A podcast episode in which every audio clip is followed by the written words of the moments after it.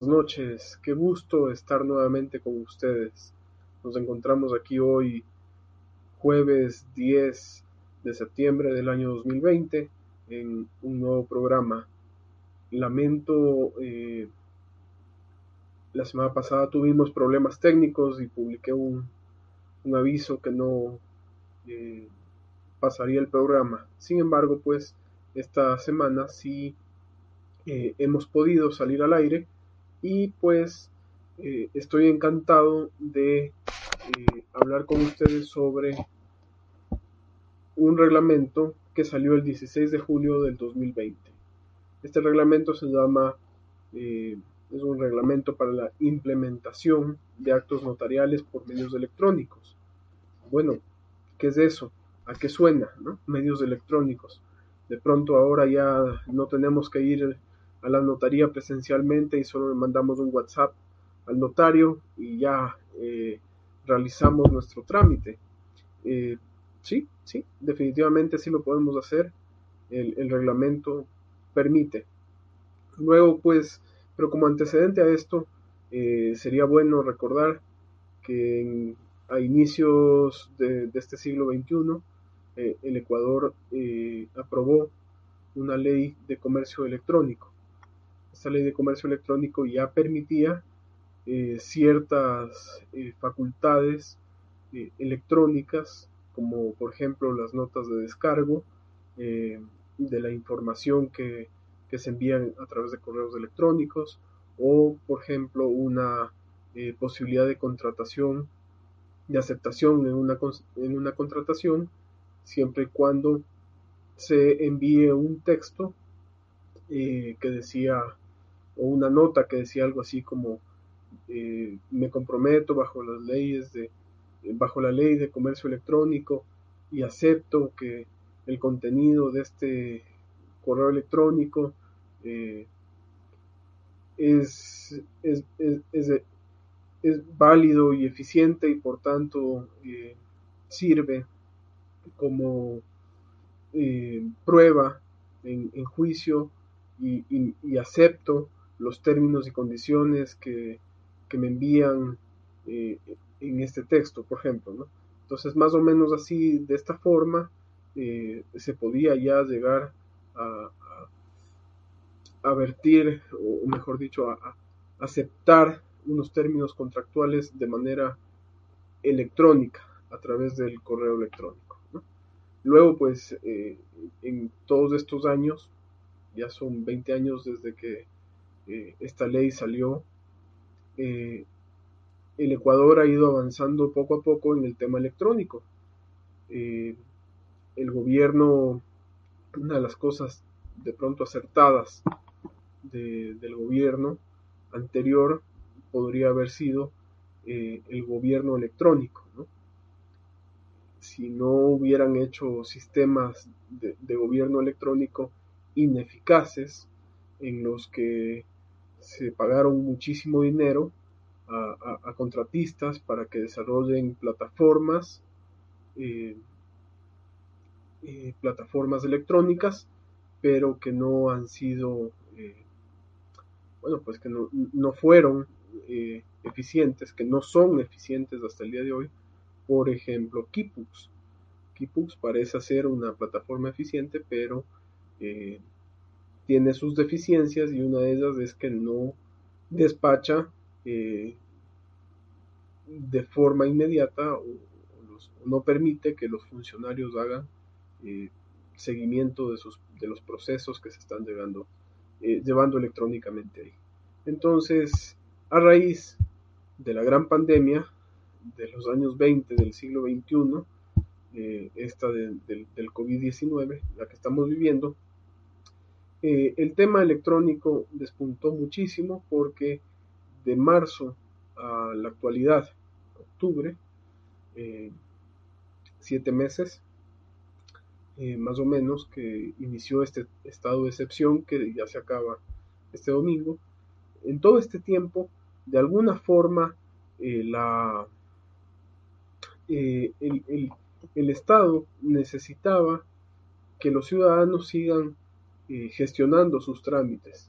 Entonces, se potenció el tema de la firma electrónica y que se envíen correos electrónicos directamente a los funcionarios de todo nivel de gobierno, sea a nivel y dentro de las funciones como por ejemplo la ejecutiva, la legislativa, eh, la judicial, eh, la electoral eh, o la de control social y participación ciudadana, que se envíen por medio de correos electrónicos directamente a los funcionarios peticiones escritas que estén firmadas electrónicamente y de esta forma pues tengan validez las solicitudes que se hagan.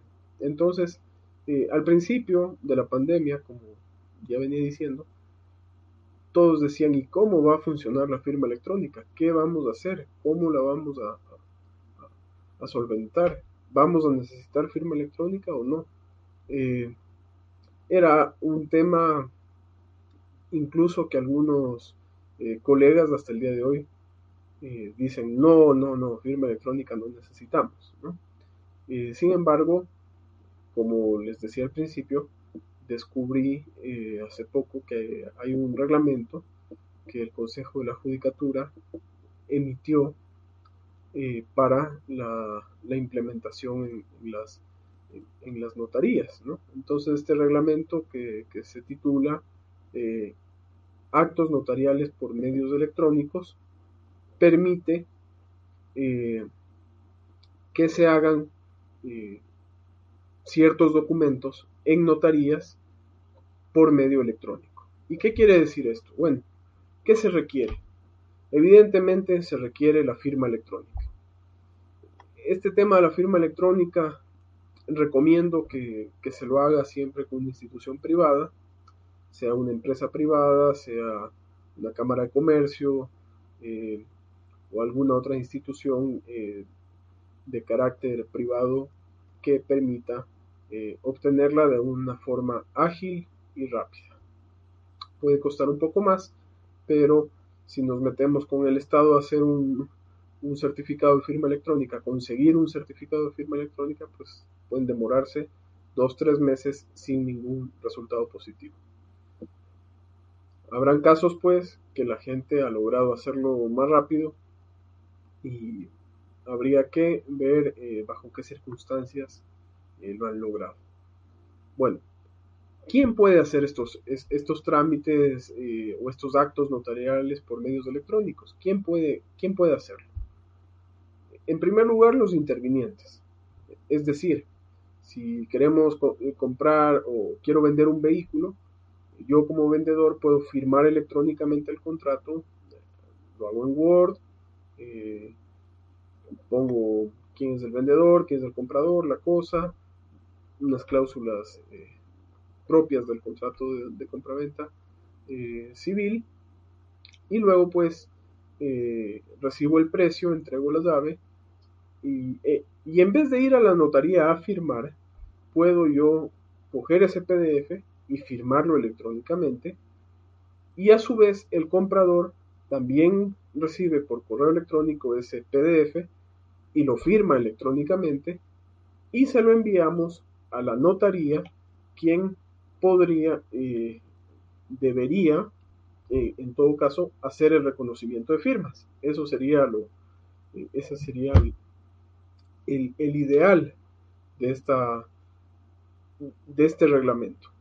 Pero bueno, entiendo yo, y esto se los voy a un poco a leer de forma rápida para que tengamos un poco más de conocimiento. Existen dos etapas de implementación de, este reglamento, pues porque insiste el Estado, a través de sus organismos de control, como el Consejo de la Judicatura, que se necesita de eh, softwares o, plataformas web o sistemas informáticos, como quieran llamarles, APIs, aplicaciones, o, como quieran llamarles, eh, que eh, revaliden o verifiquen si realmente se ha hecho la firma electrónica dentro de los parámetros normales y, adecuados y sobre todo que tengan plena validez. y ahí viene una tercera pregunta a, la, que quiero llegar, es ¿qué validez tiene un acto o documento firmado electrónicamente? Pues como decía en ese ejemplo de la compraventa de, de la venta de un vehículo, ¿no? Eh, el, contrato es plenamente válido siempre y cuando esté en el mundo electrónico. Es decir, lo comparta por WhatsApp, lo comparta por Facebook, lo mande por correo electrónico. Es, válido. El momento que lo imprimo, ese documento pierde eh, su validez eh, certificada por un notario. Claro, ahí viene también una de las atribuciones que tienen hoy en día los notarios a través de este reglamento, que es la de dar validez a esas materializaciones de documentos electrónicos y que además, eh, como buena cosa que ha hecho este reglamento es bajar la tarifa a, un dólar cincuenta por foja, lo que antes costaba eh, casi 26 dólares por foja. Entonces, realmente eh, este reglamento parece que trae unos cambios bastante interesantes en, el, en este sentido de eh, realizar documentos electrónicos. Como les decía al principio, hay una progresividad en la prestación de este servicio notarial electrónico, es decir, que van, hay dos etapas. Ya una primera etapa hoy en día se puede ah, eh, protocolizar instrumentos públicos o privados por orden judicial o a solicitud de, parte interesada. Dentro de esto ya un, instrumento privado es un contrato de compraventa de un vehículo, tranquilamente. ¿no? Eh, no veo mayor problema, un testamento, eh, cualquier tipo de contrato, incluso. También la certificación electrónica de documentos eh, desmaterializados, certificación, por, decir, un documento físico, lo escaneo, lo subo a, la nube y le digo al notario, por favor, eh, este documento que lo desmaterialicé, por favor, certifíqueme electrónicamente. el notario puede, con su firma electrónica, dar validez a ese documento electrónico que servirá para el mundo electrónico, cuando lo comparta por WhatsApp, cuando lo mande por, correo electrónico o cuando simplemente eh, lo circule en el mundo electrónico. Ese mundo que los simples mortales no entendemos, ese 010101001, no entendemos. Pero para nuestra vista tenemos un documento con, lenguaje natural y, podemos entender las cosas eh, que están expresadas en, ese papel. El momento que lo imprimimos, estamos materializando un documento electrónico que necesita de un reconocimiento eh, eh, notarial para tener plena validez en el mundo material. También está, por ejemplo, dice aquí, certificación de documento materializado desde página web o cualquier soporte electrónico, lo que estaba diciendo, ¿no? Eh, hace, ya algunos años, digamos unos 6 o 7 años, tal vez 8 años, eh, podemos entrar a la página web del CENESID, meter nuestro número de cédula, nuestros apellidos y se descarga un documento con una firma electrónica eh, del gobierno electrónico de la función ejecutiva que permite visualizar un documento donde constan tus títulos profesionales. Entonces, cuando lo descargábamos al PDF y lo enviábamos por correo electrónico, estábamos enviando un documento electrónico. Pero en el momento que lo imprimes para juntarlo en una carpeta, ese documento electrónico no tenía la misma validez que cuando era electrónico, porque ya lo materializamos. Entonces había que llevar a un notario para que lo reconozca. El notario costaba antes casi 27 dólares por foja. Hoy en día entiendo que eh, esa materialización, según, el, según las nuevas tasas, eh, incluido el IVA, vale un dólar cincuenta por foja, es decir, el anverso y el reverso, lo cual nos acerca bastante a una, a una realidad eh, que nos permita hacer documentos electrónicos y materiales.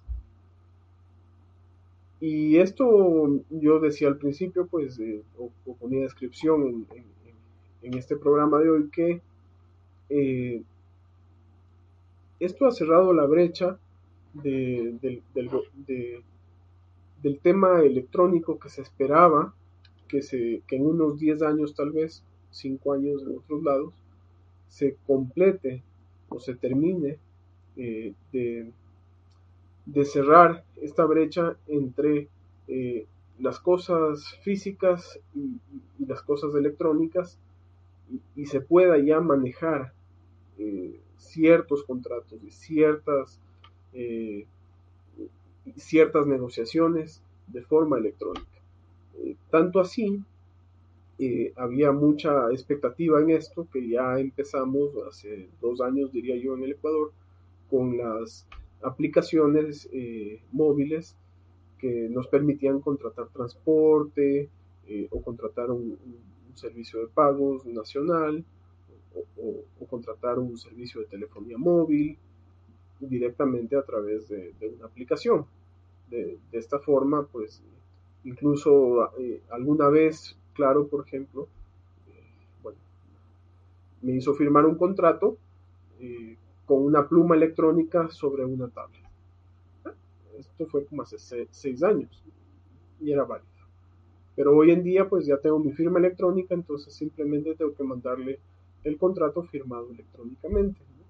Entonces, eh, realmente esa brecha que todavía estaba a 5, 6, 7 años, 10 años más adelante, se cerró en tres meses. En los tres meses de pandemia y muchísima gente logró acceder a, estos, a esta tecnología, a estas firmas electrónicas que les permiten pues eh, realizar actos, contratos y cualquier otra e incluso eh, constituciones de compañías eh, de la forma tradicional diríamos para no confundir porque las constituciones en línea pues bueno también las constituciones en línea también habían que ir a la notaría a firmar pero ahora ya no hace falta ir a firmar. Uno coge el documento PDF, estampa su firma electrónica con su certificado o con su token y la envía por correo electrónico al notario y el notario pues puede verificar eh, en cualquier programa lector de PDFs la validez de esta firma y con esto eh, es suficiente prueba eh, para determinar la validez de este, de este medio electrónico. De esta forma, estos, estos actos que se hacen tienen plena vigencia eh, y, sobre todo tienen plena vigencia, tienen solemnidades, tienen la manifestación de la voluntad de las personas y pueden ser admitidos y serán admitidos como una prueba de juicio siempre y cuando cumplan con las reglas de ser un documento electrónico mientras sea electrónico y cuando se materializa eh, sea eh, reconocido por el notario eh, que ese documento electrónico tiene su plena validez. Y siempre así podrá ser una prueba en juicio y servirá estos medios electrónicos para esta firma electrónica o estos actos que se han hecho con firmas electrónicas para agilizar el comercio y también las eh, cualquier tipo de, contratación que se quiera hacer. En la segunda etapa, en cambio, ya de, desarrollo, como les, había dicho al, principio, el, Estado un poco se,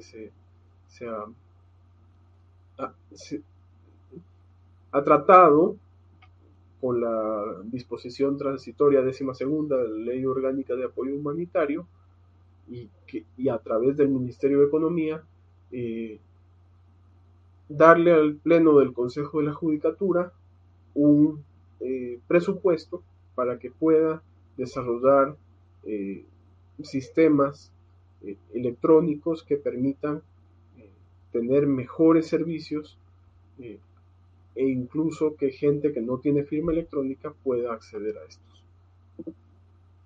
y bueno, eso es todo lo que les puedo contar hoy. Les agradezco muchísimo por estar en este programa y lamento nuevamente haberme eh, sobrepasado un poco en el tiempo, pero cualquier duda, pues eh, estoy eh, siempre atento a sus comentarios, me pueden dejar mensajes en, mi página de Facebook, también pueden enviarme WhatsApps. Y si es una pregunta un poco más compleja, pues pueden concertar una cita conmigo. Muchas gracias por eh, este momento que, me ha acompañado en,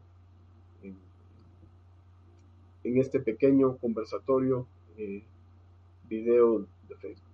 Muchas gracias a todos y buenas noches.